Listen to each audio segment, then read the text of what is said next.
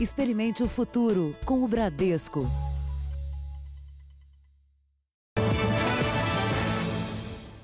Boa noite. Boa noite. Pessoas que precisam utilizar os ônibus urbanos estão vivendo momentos de pânico com o aumento de assaltos em várias capitais do país. A pandemia deixou os pontos mais vazios e o intervalo entre os ônibus maior, o que torna a ação dos assaltantes bem mais fácil. A tática é sempre a mesma. Homens armados, a pé e de moto, chegam ao ponto de ônibus e obrigam as vítimas a entregar tudo. Uma mulher sozinha no ponto de ônibus, numa rua vazia da zona oeste de São Paulo. É o alvo que os ladrões procuram. Eles chegam em uma moto, anunciam o assalto e levam o celular e a bolsa da vítima. Este outro criminoso age sozinho. A mulher joga o celular, mas o aparelho cai no chão. O homem pega o telefone e vai embora. Logo em seguida, é preso. Com ele, a polícia encontrou sete celulares roubados. A quarentena diminuiu a circulação de pessoas e, consequentemente, as oportunidades para quem comete esse tipo de crime.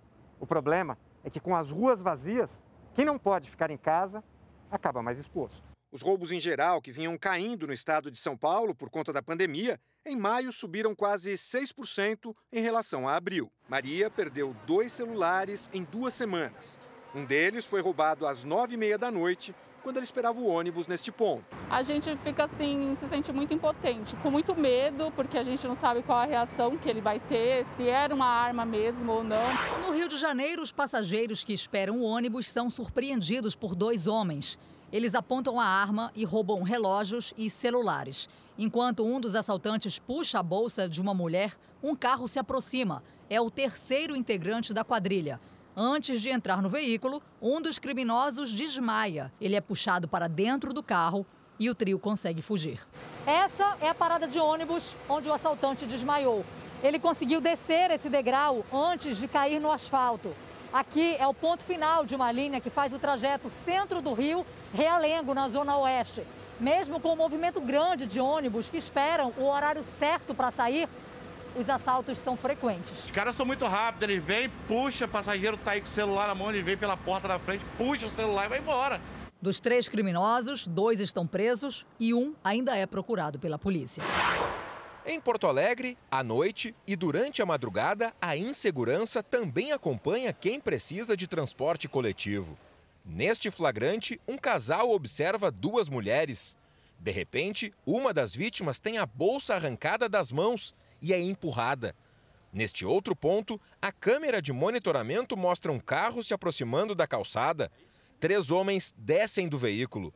As vítimas que estão no ponto entregam carteira e celular tem até cliente meu comentando que já foi assaltado aqui várias vezes. Com horários reduzidos em função da pandemia, os ônibus têm circulado em menor número. E com isso, a espera e os riscos de assaltos são ainda maiores. Apenas entre os meses de março e maio, os roubos em ponto de ônibus chegaram a 10 mil registros no estado. Só aqui, em Porto Alegre, foram 4.400. E você também pode fazer uma denúncia no jornal. Envie para o nosso WhatsApp. O número já está aparecendo aí na sua tela. Veja agora outros destaques do dia. Empresário, dono de rede de eletrodomésticos, é preso suspeito de sonegar impostos. Presidente Bolsonaro se recupera da Covid e despacha por videoconferência. Preso suspeito de assassinar cabo da rota em São Paulo. Avião de pequeno porte cai e explode em Avenida de São Paulo. Provas do Enem serão realizadas em janeiro e fevereiro.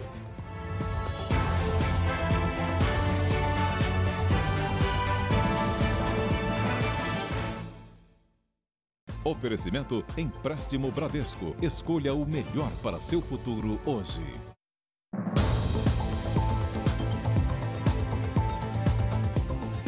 Rio de Janeiro, um flagrante da disputa de poder entre milicianos e traficantes. A maior facção criminosa do estado expulsou uma milícia de uma comunidade e retomou o controle do comércio de drogas. Houve tiros com munição traçante. A construção abandonada é um esconderijo. O flagrante é do helicóptero da Record TV.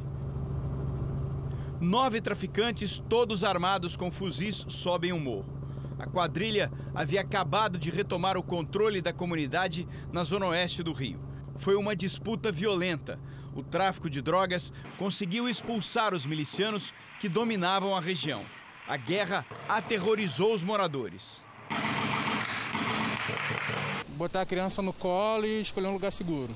O tiroteio com balas traçantes e ainda a movimentação de criminosos pelas ruas durou toda a madrugada. O medo é de todos nós que moramos aqui. É você sair, deixar sua família em casa, sem saber se você volta. A disputa pela região começou há sete anos. Saiu a milícia e agora é o tráfico quem dá as cartas. No mapa do crime organizado, os traficantes controlam oito em cada dez comunidades no Rio.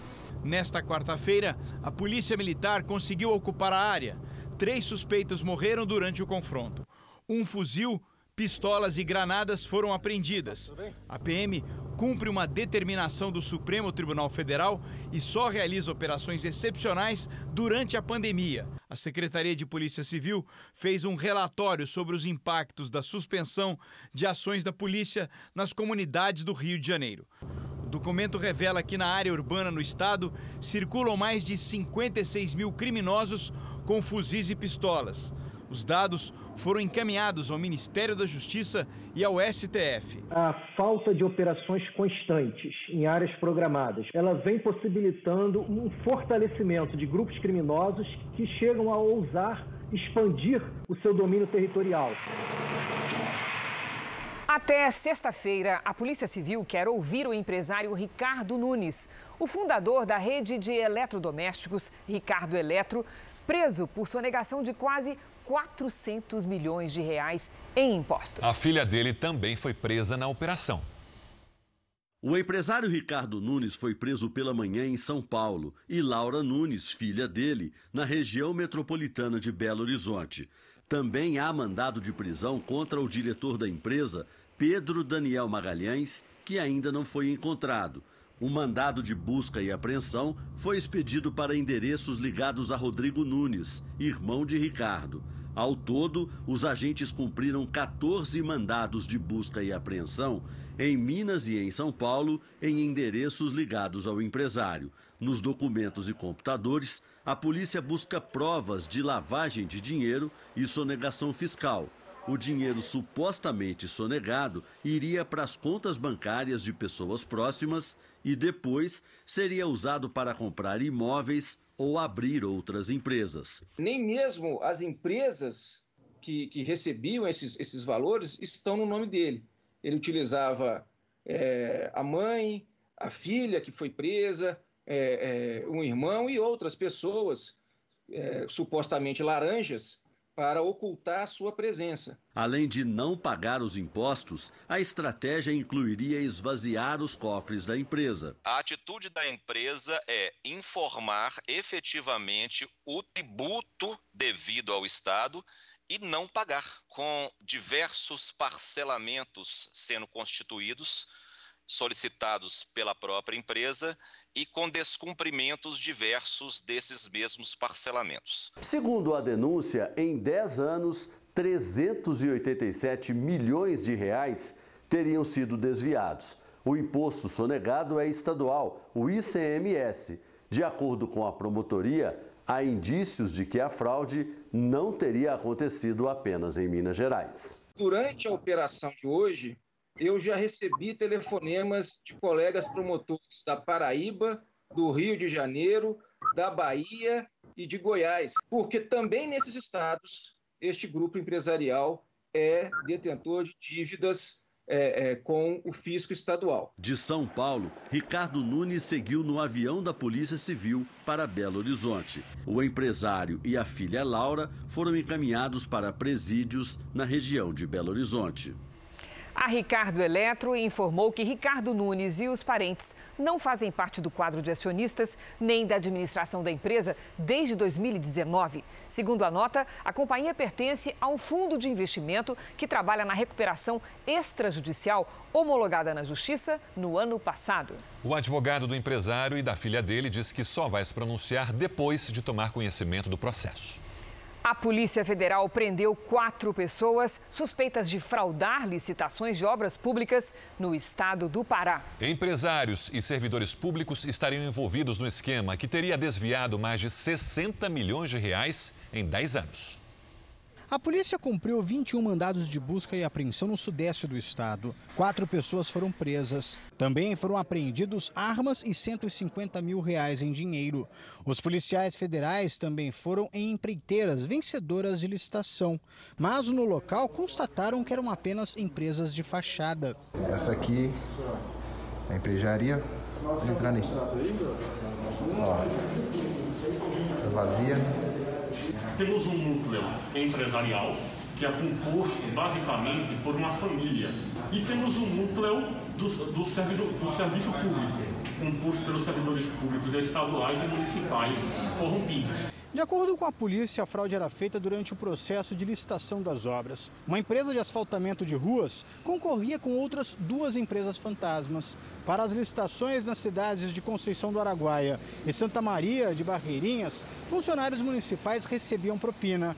Quando a concorrência era para recapeamento de rodovias que cortam esses municípios, a fraude envolvia servidores do Estado. Assim, as empresas fantasmas venciam as licitações, recebiam o dinheiro mas as obras não eram executadas. O grupo teria desviado nos últimos 10 anos cerca de 65 milhões de reais dos cofres públicos.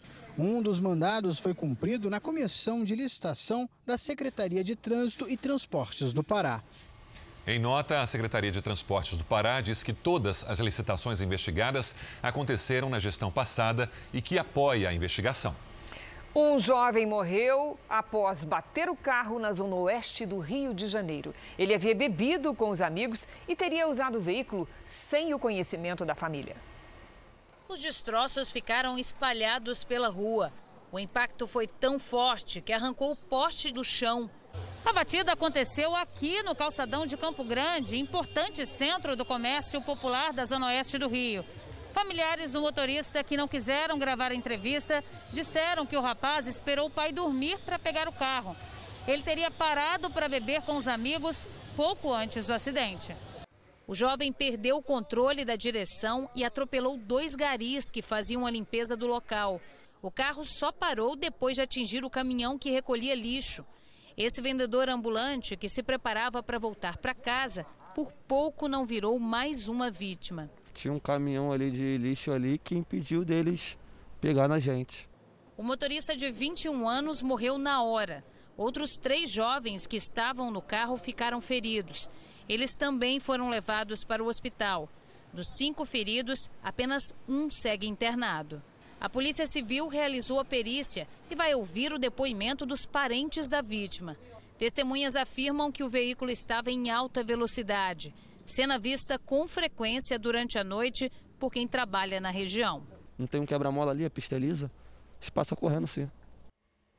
Uma pessoa morreu na queda de um avião no final da tarde de hoje, perto do aeroporto Campo de Marte, na zona norte de São Paulo. A repórter Giovana Rizardo está no local e tem as últimas informações ao vivo. Giovana, boa noite. Sérgio, boa noite para você, boa noite a todos. Um avião de pequeno porte caiu nessa via bem movimentada aqui da capital. De acordo com a Infraero, esse avião ele vinha de Ubatuba, do litoral norte do estado, estava se preparando para pousar no campo de Marte quando apresentou problemas. A vítima é um piloto e ele estava sozinho. De acordo com um policial, o nome dele era Paulo Magalhães Pereira tinha cerca de 52 anos. Apesar do horário de bastante movimento na avenida, ninguém ficou ferido. Uma espuma foi usada para apagar as chamas e evitar mais explosões. A via foi interditada nos dois sentidos e a perícia da Polícia Civil está no local. As causas do acidente, Sérgio, ainda são desconhecidas e vão ser investigadas pelo CENIPA, que é o Centro de Prevenção e Investigação de Acidentes Aeronáuticos. A ANAC disse que a situação da aeronave era regular. Eu conversei agora há pouco com uma testemunha que estava no momento do acidente. Vamos ouvir. E, e de repente eu ouvi a, a copa das árvores balançando em cima de mim. Quando eu olhei para cima, tinha um avião bem em cima de mim.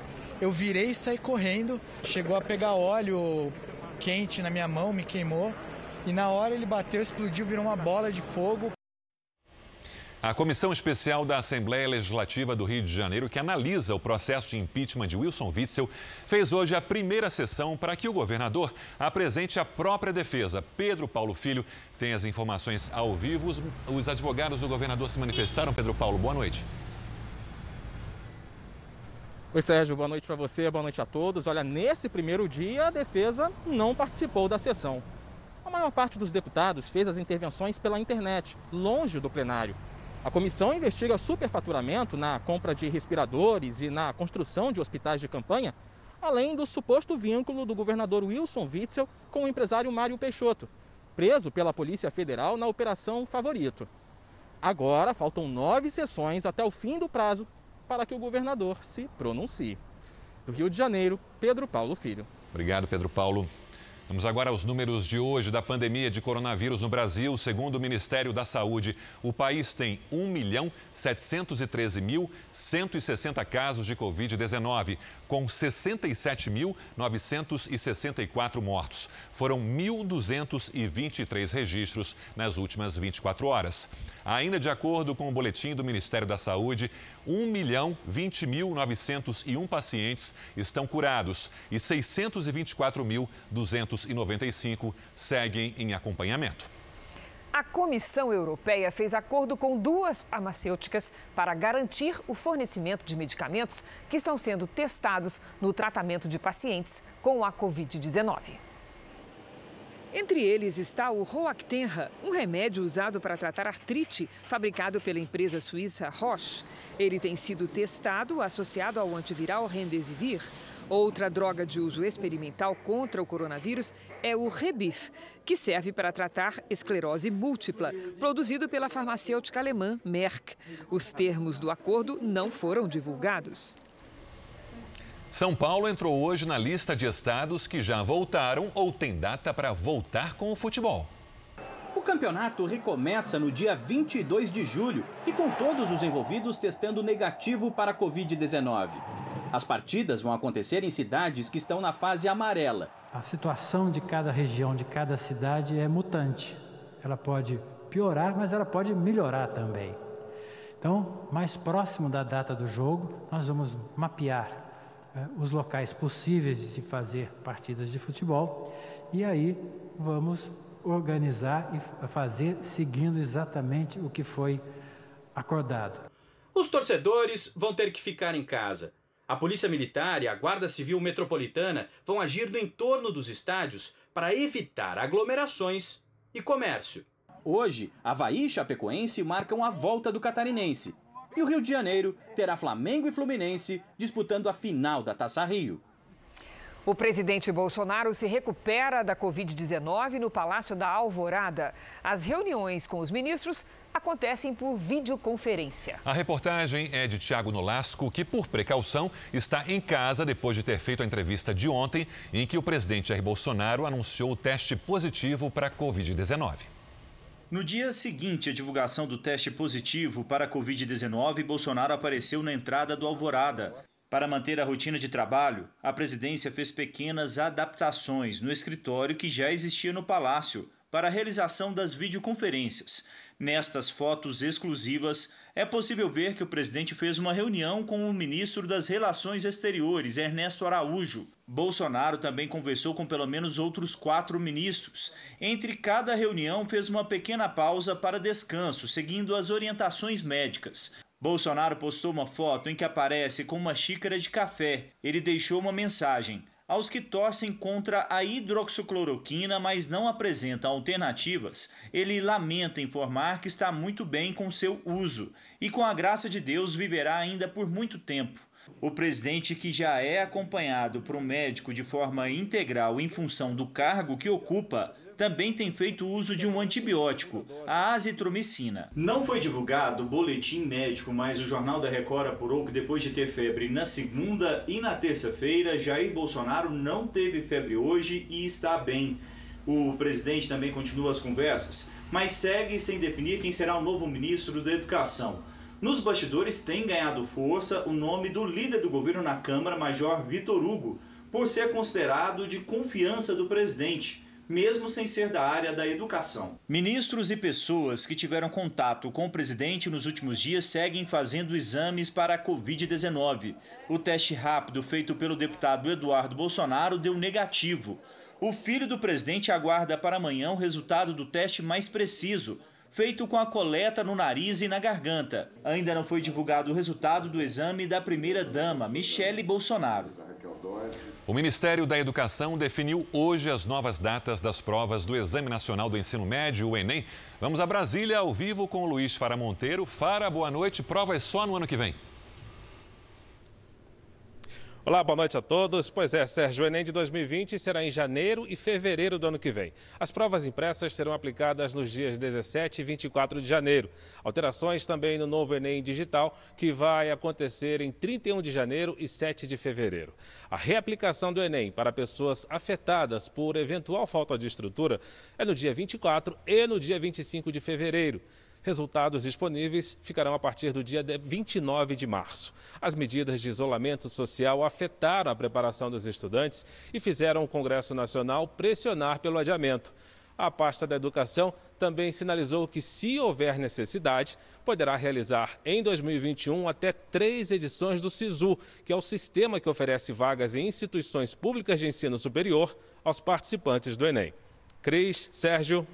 Obrigada, Fara. Nos Estados Unidos, o governo estuda reabrir as escolas em setembro, mesma época em que começa o ano letivo no país. Todas as escolas devem abrir, disse a secretária de Educação dos Estados Unidos, Betsy DeVos. O Centro de Controle e Prevenção de Doenças desenvolveu uma estratégia de segurança para os 55 milhões de estudantes de escolas públicas e privadas. Elas devem ser divulgadas na semana que vem. O presidente Donald Trump defende a reabertura. Nos Estados Unidos, o governo federal é responsável por 10% do financiamento das escolas públicas. 90% da responsabilidade é de governadores e prefeitos. Por isso, cada região do país pode decidir quando e como reabrir as escolas. Aqui na cidade de Nova York, por exemplo, a prefeitura estabeleceu um modelo de aprendizado misto, com um limite de três dias de aulas presenciais e rodízio entre os alunos. Além disso, cada sala de aula só poderá ter, no máximo, 12 estudantes por vez. Já na Flórida, o governador quer 100% das aulas em modo presencial, mesmo com o estado registrando números altos de infecções e hospitalizações por coronavírus. Duas importantes universidades americanas entraram com uma ação na justiça para impedir a intenção do governo federal de anular os vistos de estudantes estrangeiros que não terão aulas presenciais. A ação é liderada pela Universidade de Harvard e pelo Instituto de Tecnologia de Massachusetts, dois dos centros acadêmicos mais prestigiados do mundo. O governo americano anunciou esta semana que pretende cancelar o visto de permanência no país de estudantes estrangeiros matriculados em cursos ministrados à distância. A Universidade de Harvard, por exemplo, já anunciou que suas aulas serão 100% online até o final do ano. A revogação dos vistos afetaria mais de um milhão de estudantes, entre eles 16 mil brasileiros. Veja daqui a pouco, pandemia traz aumento nos casos de abuso contra crianças e adolescentes. E também, temporal provoca mais estragos e alagamentos no sul do país.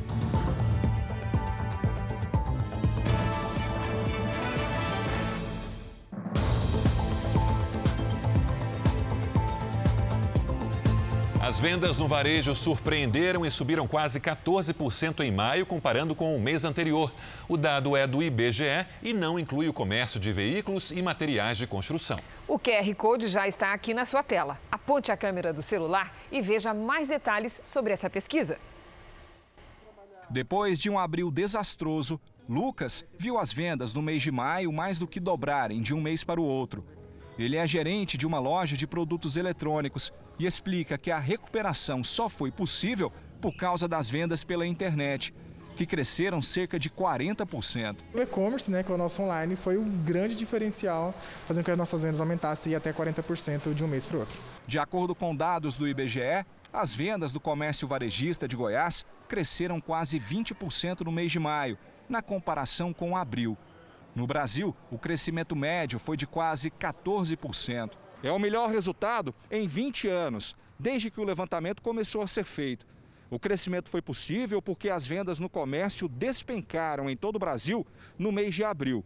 No acumulado do ano, os números ainda são negativos, mas dão sinais de recuperação. Todos os oito itens analisados pelo IBGE tiveram alta, em especial roupas e calçados, imóveis e eletrodomésticos. O diretor da Associação Comercial de Goiânia destaca que, para garantir que os números continuem positivos e voltem aos patamares de antes da pandemia, é preciso apoio também ao segmento produtivo. Essas empresas obrigatoriamente vão precisar acessar crédito, seja para repor estoque, seja para recontratar suas equipes, é, adequar né, ao novo normal. E você sabe como é que se sai do cheque especial? É isso que a nossa comentarista Patrícia Lages vai explicar para a gente hoje. Boa noite, Patrícia. O cheque especial pode mesmo virar uma bola de neve, né? Boa noite, Cristina. Pode sim. E boa noite para você de casa. Mas a gente vai explicar aqui o risco para o consumidor. Vamos dar uma olhadinha aqui na tela? Olha, o cheque especial é aquele limite pré-aprovado que você tem na conta para usar em caso de emergência. Se precisar, deve ser usado por poucos dias, porque os juros são altos, de até 8% ao mês. Só que muita gente já acabou incorporando esse limite à sua renda e entrou nesse ciclo aqui, olha. Usa o limite, o salário cai e cobre mais pagando juros altos. E aí a pessoa né, leva mais juros para o mês seguinte e acaba ficando sem dinheiro. Desse ciclo é que vem a tal da bola de neve, Cris. O duro é quando vira hábito, né, Patrícia? Como é que se sai de uma situação dessa que é a situação de milhões de brasileiros? Olha, dá para sair e é mais fácil do que muita gente pensa. Vamos imaginar aqui que uma pessoa deva mil reais no cheque especial. Ela deve procurar o banco e solicitar o parcelamento desse valor. O banco vai incluir juros, mas eles serão menores e a pessoa vai pagar parcelas fixas, sem surpresas. Essa é uma operação simples, mas muita gente não faz porque os bancos podem cortar o limite, elas ficam com medo de perder esse crédito. Mas a saída é se organizar financeiramente, gastar menos para poder sair dessa bola de neve dos juros altos. Cristina. Obrigada, Patrícia. Boa noite para você. Boa noite. O Congresso se articula para derrubar o veto do presidente Jair Bolsonaro à prorrogação do benefício de desoneração da folha de pagamento de empresas de grandes setores que empregam mais, de tra mais trabalhadores até 2021. A desoneração concedida em 2011 terminaria em dezembro deste ano, mas foi prorrogada pelo Congresso até o final do ano que vem. Só que, por sugestão do ministro da Economia Paulo Guedes, o presidente Jair Bolsonaro vetou a medida, que, segundo a equipe econômica, causaria uma queda de arrecadação em 2020. Na visão do relator do projeto na Câmara, deputado Orlando Silva, ao tomar essa iniciativa, Guedes contrariou o discurso que sempre teve à frente da pasta Desde o início do governo, ele argumenta que a incidência de tributo sobre a folha salarial vai na contramão da necessidade de criar empregos. A desoneração da folha permite reduzir custos e estimular a manutenção dos empregos. Esse programa existe hoje, atende 17 setores, mais de 6 milhões de trabalhadores são vinculados a esses setores. Ocorre que, com a crise do coronavírus, é necessário multiplicar medidas para preservar empregos. Na prática, as empresas voltarão a ter um custo mais elevado para gerar empregos. Hoje, elas podem contribuir com um percentual que varia de 1 a 4,5% sobre o faturamento bruto, em vez de 20% de contribuição sobre a folha de pagamento para a Previdência Social. Entre os setores afetados estão as áreas de call center, máquinas e equipamentos, comunicação, tecnologia da informação, transporte, construção civil e setor têxtil. Quando um presidente veta trechos de um projeto aprovado pelo legislativo, deputados e senadores podem derrubar o veto. Na Câmara são necessários 257 votos e no Senado 41. Portanto, a maioria absoluta nas duas casas. O presidente da Câmara, Rodrigo Maia, disse que há chances de reverter a decisão de Bolsonaro. O Congresso vai votar e pode derrubá-lo. Eu acho que dois anos era um prazo longo, como a proposta inicial dos setores. mas um ano ficou uma coisa equilibrada. No início da retomada, você garantir que aqueles setores, acho que são 17 setores, que eles tenham algum estímulo para não demitir. Eu acho que era uma ideia boa, infelizmente o governo decidiu pelo veto.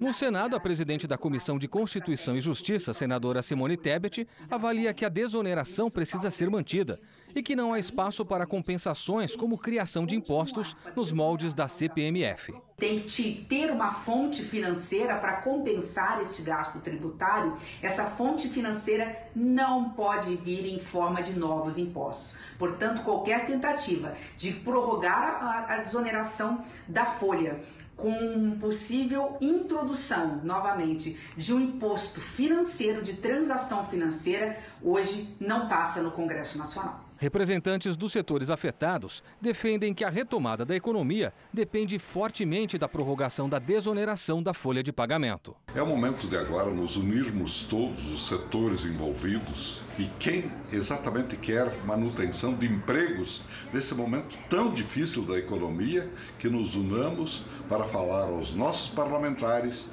para que vetem esse dispositivo. É importantíssimo para o Brasil retomar a sua atividade econômica. São 10 anos de desoneração. Fazer a reoneração da folha no meio da maior crise econômica do país pode causar de 500 mil a 1 milhão de desempregados, já que a medida é, atinge setores que empregam 6 milhões de empregos diretos e mais uma quantidade enorme de indiretos. Significa um sobrecusto de, da ordem de 300 milhões de reais ano para as 1.225 empresas que participam dessa modalidade de recolhimento da contribuição patronal à Previdência pelo faturamento. Um ambiente de tantas incertezas, nós precisamos de aumentar a imprevisibilidade. O senador Vanderlan Cardoso, relator da medida provisória no Senado, defende a ampliação dos setores beneficiados. A equipe econômica tem um prazo para apresentar uma proposta que seja de acordo é, com é, o que espera tanto o Congresso Nacional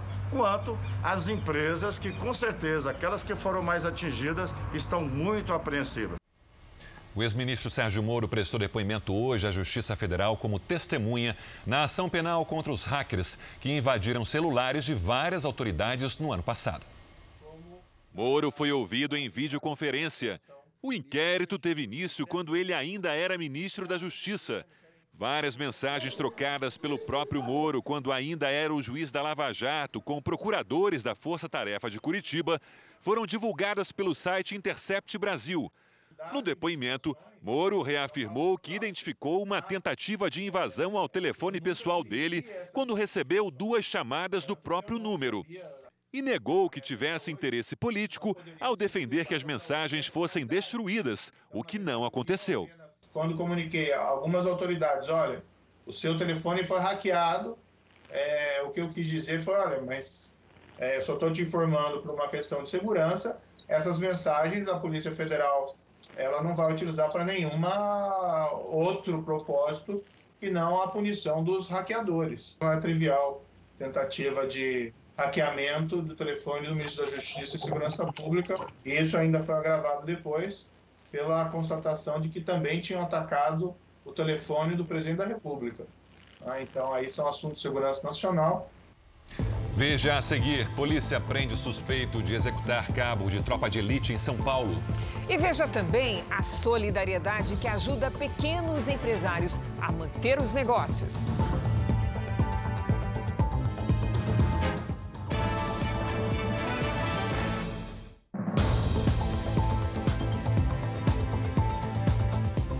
Ministro do Turismo, Marcelo Álvaro Antônio, disse que o governo quer facilitar o acesso ao crédito das empresas do setor.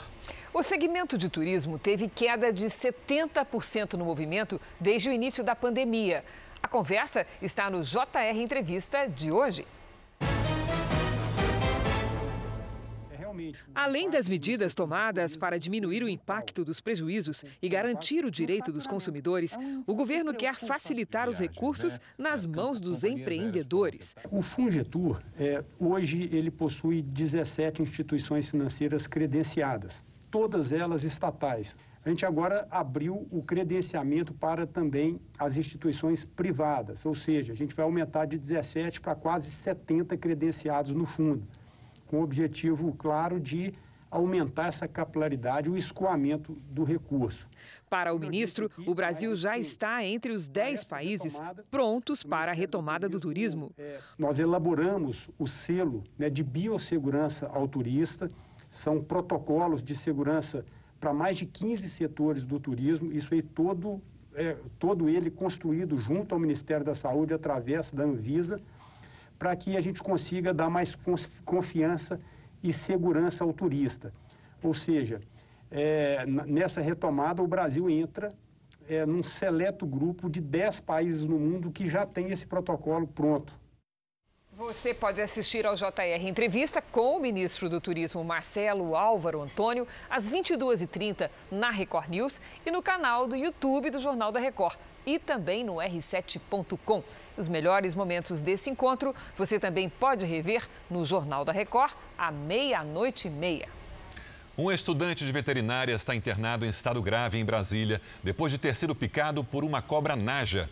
O hospital onde o jovem está internado conseguiu o soro com o Instituto Butantan de São Paulo, que tinha apenas um exemplar para a segurança dos próprios funcionários. A espécie é uma das mais venenosas do mundo e não é encontrada na fauna brasileira. A Polícia Civil trabalha com a hipótese da cobra ter sido traficada. O jovem tinha o réptil há dois anos. O animal foi encontrado há pouco dentro de uma caixa atrás de um shopping a 35 quilômetros de onde era criado. Um incêndio destruiu parte de uma comunidade na zona norte de São Paulo. Pelo menos 60 bombeiros trabalharam para conter as chamas. 20 viaturas foram mobilizadas. Uma pessoa foi levada para o hospital com intoxicação. 78 famílias vivem no local. 40 dos 90 barracos foram atingidos. O Corpo de Bombeiros investiga o que provocou o incêndio. Um homem foragido foi preso suspeito de executar um cabo da Rota, a mais antiga tropa de elite da PM de São Paulo. O núcleo de jornalismo investigativo da Record TV teve acesso ao depoimento que traz detalhes desse crime. Essas imagens são a principal pista para esclarecer um crime que chocou a tropa mais temida da Polícia Paulista. Este homem que abandona um veículo roubado pode ser a chave para esclarecer a morte do cabo da rota Jefferson Ferreira. O policial militar foi assassinado quando seguia para o batalhão numa moto no dia 20 de junho. No carro preto que vai na direção contrária estão os três assassinos. O PM é atropelado. Assim que ele cai, é surpreendido pelos tiros.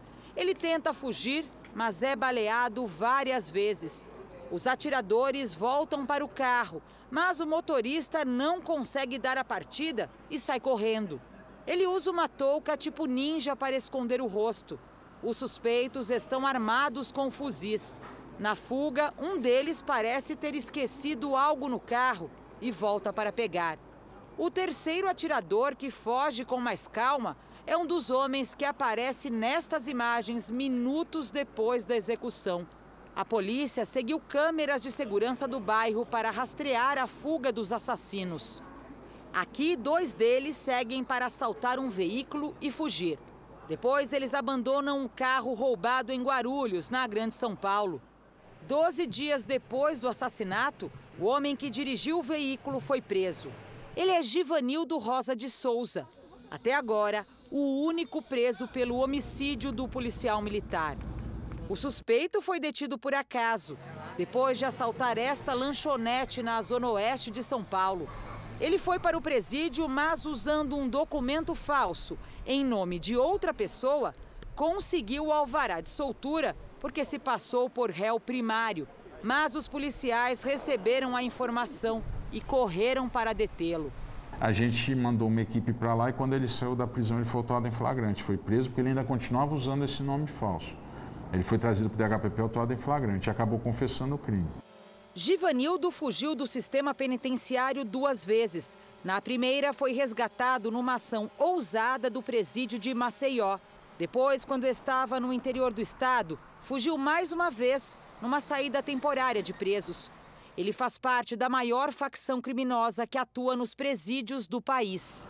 Segundo apurou o núcleo de jornalismo investigativo da Record TV, Em depoimento no Departamento de Homicídios, Givanildo confessou que executou o policial e deu detalhes da morte. Disse que disparou 14 vezes com um fuzil, que foram duas rajadas, que na primeira errou todos os tiros, mas depois atingiu Jefferson no momento em que ele ia sacar sua pistola. Givanildo não quis revelar no depoimento o motivo da execução. Ele disse apenas que recebeu uma missão: matar Jefferson. Ele também não contou de quem partiu essa ordem. A polícia acredita que os assassinos executaram o PM porque deviam algum favor para o mandante do crime. Além dos três atiradores, outro homem participou da execução. Ele dirigia este carro chumbo e deu fuga para um dos criminosos logo após a execução do PM. A prisão dos três suspeitos que estão foragidos agora é fundamental para esclarecer por que o cabo da rota foi escolhido pelo crime organizado. Nós não encontramos nada que desabonasse esse policial. Era um policial muito bem quisto na rota. Ele estava cinco anos afastado da rua. Porque o que, que a gente acha? É, a primeira ideia, que poderia ter sido uma vingança. Ele trabalhando acabou matando algum bandido e algum parente desse bandido resolveu fazer vingança. Só que ele está cinco anos afastado da rua. Ele era instrutor da rota. Ele dava instrução para os outros policiais. E então é um, uma coisa que a gente é, quer saber. Os casos de violência e de abuso sexual contra crianças e adolescentes aumentaram 26% durante o isolamento social. E a maioria das vítimas é de meninas com até 11 anos de idade. Desde o início da pandemia, o Ricardo viu crescer a violência contra crianças e adolescentes. Nós tivemos uma base aí de duas né, denúncias, três denúncias por dia, né? Hoje nós temos aí em torno de 10, 11 denúncias por dia. Então aumentou muito, né? O isolamento social é apontado como um dos motivos para o aumento dos casos. É que antes da pandemia, os professores eram os primeiros a suspeitar dos abusos e agressões. Agora sem escola, acaba ficando em casa. Tem pai que já voltou a trabalhar, tem pai que não voltou, né? Às vezes deixa com um vizinho, deixa com, com um tio, deixa com um parente. E é onde acaba acontecendo as coisas. Muitas, muitas das vezes as crianças, né, acabam nem falando, né? Em São Paulo, Rafael, de 8 anos, conseguiu pedir ajuda a um tio, que procurou a polícia. O menino morava com uma outra tia e o marido dela. Segundo Rafael, as agressões eram constantes. Em Paraguaçu, Minas Gerais, uma bebê de sete meses foi agredida pela própria mãe. Mais de 26 mil denúncias de agressões contra crianças e adolescentes foram registradas pelo Disque 100 desde o início de março em todo o país. São Paulo, Minas Gerais, Bahia e Pará são os estados com mais casos de violência. Mais da metade das vítimas são do sexo feminino e têm entre 5 e 11 anos. As ligações são anônimas e depois averiguadas pela polícia. Casos de crimes sexuais e abusos infantis, como maus tratos, por exemplo, podem ter tido um agravamento sim durante esse período. Isso é refletido inclusive nesses números que foram levantados. Em caso de suspeita, a orientação é sempre procurar as autoridades. É muito importante que sempre exista algum adulto responsável supervisionando essa criança. Enquanto ainda se recuperavam dos estragos causados pelo ciclone bomba da semana passada, moradores do Rio Grande do Sul enfrentaram de novo chuva e ventos fortes. Em Porto Alegre, o temporal danificou semáforos e derrubou árvores. Ruas ficaram intransitáveis. Moradores tiveram as casas invadidas pela água e pelo barro. Cadeirante a gente tirou ontem na madrugada na correnteza, amarrado por corda. É, as crianças Perdemos tudo, todas as famílias, não só eu, como toda a população que mora aqui, perdemos tudo. Em São Sebastião do Caí, a 70 quilômetros da capital gaúcha, um rio transbordou. Famílias abandonaram as casas pela segunda vez em poucos dias. A minha casa já levantou o soalho e ficou abaluado o telhado, né? Tivemos que desmanchar para tentar montar de novo. Uma semana após a passagem de um ciclone bomba que deixou vários estragos, um fenômeno meteorológico parecido voltou a atingir o Rio Grande do Sul, provocando ventos fortes e um grande volume de chuva. Segundo a Defesa Civil, em dois dias caíram 122 milímetros de água na capital gaúcha. Isso é mais do que esperado para todo o mês de julho. Em Caxias do Sul, na Serra Gaúcha, um homem de 34 anos morreu soterrado em casa depois do deslizamento de um barranco. Ao menos sete rodovias estão interditadas e quase 500 pessoas tiveram que deixar as casas em todo o estado. Na do Douglas, não sobrou quase nada.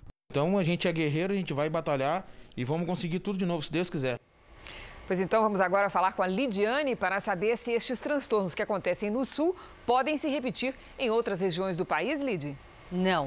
Boa Felizmente noite. não, viu? Boa noite, Cris. Hoje até pode chover forte na região sul, mas depois para. Boa noite para todo mundo que nos acompanha. A frente fria associada ao ciclone já chegou a São Paulo e isso explica a ventania de hoje no estado. Essa frente fria provoca mais vento do que chuva. Se chover, será de forma passageira em São Paulo, no Rio de Janeiro e no sul de Minas. Na área clara do mapa, amanhã, tempo firme. No Rio de Janeiro, as rajadas podem chegar a 70 quilômetros por hora. No sul, mar agitado entre o Rio Grande do Sul e Santa Catarina. Do litoral do Nordeste até o Acre, pancadas a qualquer hora. Bom, então vai ser parecido com o que nós tivemos na semana passada: chuva e depois frio. É, a temperatura cai sim, viu, Cris? Mas a sensação de frio será maior apenas na região sul. No interior do estado gaúcho, mínima de 3 graus. No sul de Minas, 7. Em Curitiba, amanhã, máxima de 18. Em Campo Grande, faz até 24. Em São Luís e também em Manaus, máxima de 32. Em São Paulo e no Rio, máximas de 23 e 27 graus. Em Cuiabá, 34 e 14 graus em Porto Alegre, Cris. Muito obrigada, Lid. Feliz aniversário para você. Ah, saúde, saúde, saúde. Muito obrigada. Até amanhã. Até amanhã. A Assembleia Legislativa do Amazonas decidiu dar continuidade ao processo de impeachment do governador Wilson Lima e do vice Carlos Almeida. Eles são suspeitos de superfaturamento na compra de respiradores para o tratamento da Covid-19. O presidente da Assembleia Legislativa, Josué Neto, usou o avanço das investigações como argumento para reabrir o processo de impeachment por crime de responsabilidade. Em maio, a Justiça do Amazonas entendeu que os deputados não poderiam iniciar um processo de afastamento também do vice-governador. Mas um parecer da Procuradoria-Geral da própria Assembleia considerou que era possível e o presidente da casa decidiu retomar as apurações que podem concluir pelo impeachment. Agora, os deputados vão decidir os nomes dos 17 integrantes da comissão especial que vai analisar o pedido de impeachment. Na semana passada, o Ministério Público Federal concluiu que houve superfaturamento de preços e acusou o governador de ser o chefe do suposto esquema de desvio de recursos públicos. A Polícia Federal cumpriu oito mandados de prisão temporária, entre eles o da secretária de Saúde do Amazonas, Simone Papais. O governador Wilson Lima disse que a decisão de aceitar o processo de impeachment contra ele é promoção política do presidente da Assembleia Legislativa e que no pedido não há argumentos ou fatos que apontem crime de responsabilidade. Um pedido de impeachment do governador de Mato Grosso do Sul, Reinaldo Azambuja, do PSDB, foi protocolado hoje na Assembleia Legislativa do Estado. O pedido foi apresentado logo depois do indiciamento do governador pela Polícia Federal pelos supostos crimes de corrupção passiva, lavagem de dinheiro e formação de organização criminosa. A assessoria do governador diz que o pedido de impeachment é político e ele não teve nenhuma participação em atos de corrupção. No Japão, a tecnologia se tornou a melhor opção para animar as partidas de beisebol. Antes do jogo começar, uma apresentação com pelo menos 20 robôs acontece no estádio sem torcida. Eles dançam ao som do hino do time de beisebol, um dos esportes mais populares do país. Dois tipos de robôs foram usados, um deles com aparência de cachorro e outro mais humanizado. O incentivo deu certo e o time da casa venceu a partida. Impressionante os japoneses. Os pequenos empresários são os que mais sofrem com a crise econômica provocada pelo coronavírus. Pensando nisso, uma das maiores operadoras de cartões resolveu apoiá-los. A empresa criou uma campanha para incentivar os consumidores a comprar desses empreendedores e, numa plataforma online, divulga soluções para ajudar o grupo.